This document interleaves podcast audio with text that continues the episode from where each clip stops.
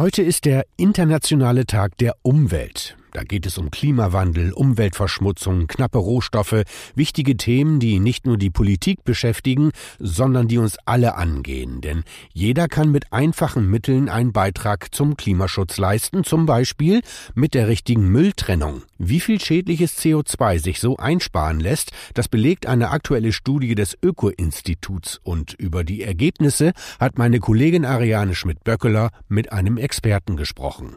Zuerst interessiert mich natürlich, wieso ich das Klima schütze, wenn ich meinen Abfall richtig trenne. Wie das zusammenhängt, das erklärt mir Axel Subkleff von der Initiative Mülltrennung wirkt. Gebrauchte Verpackungen, die wir getrennt vom Restmüll sammeln, können recycelt werden. So bleiben die Rohstoffe dem Kreislauf erhalten und das spart Ressourcen, Energie und schont das Klima. Schon heute sparen wir durch das Recycling von Glas, Papier und Leichtverpackungen knapp zwei Millionen Tonnen CO2 ein. Aber da ist noch mehr drin, sagt das Öko-Institut in seiner neuen Studie. Ja, genau. Das Öko-Institut hat berechnet, dass wir, wenn wir alle noch besser trennen, im Jahr 2030 sogar 2,55 Millionen Tonnen CO2-Äquivalente einsparen können. Voraussetzung ist, dass Verpackungsabfälle und Restmüll jeweils in der richtigen Tonne landen.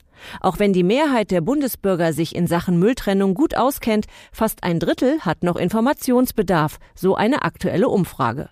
Mülltrennung ist im Grunde kinderleicht. Alle leeren Verpackungen kommen in den gelben Sack oder die gelbe Tonne, außer sie sind aus Papier. Dann gehören sie in die Papiertonne oder aus Glas, dann kommen sie in den Glascontainer.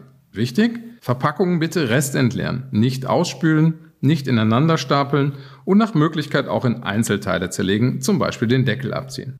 Was in welche Tonne gehört und viele weitere Infos gibt es zum Nachlesen unter mülltrennung-wirkt.de.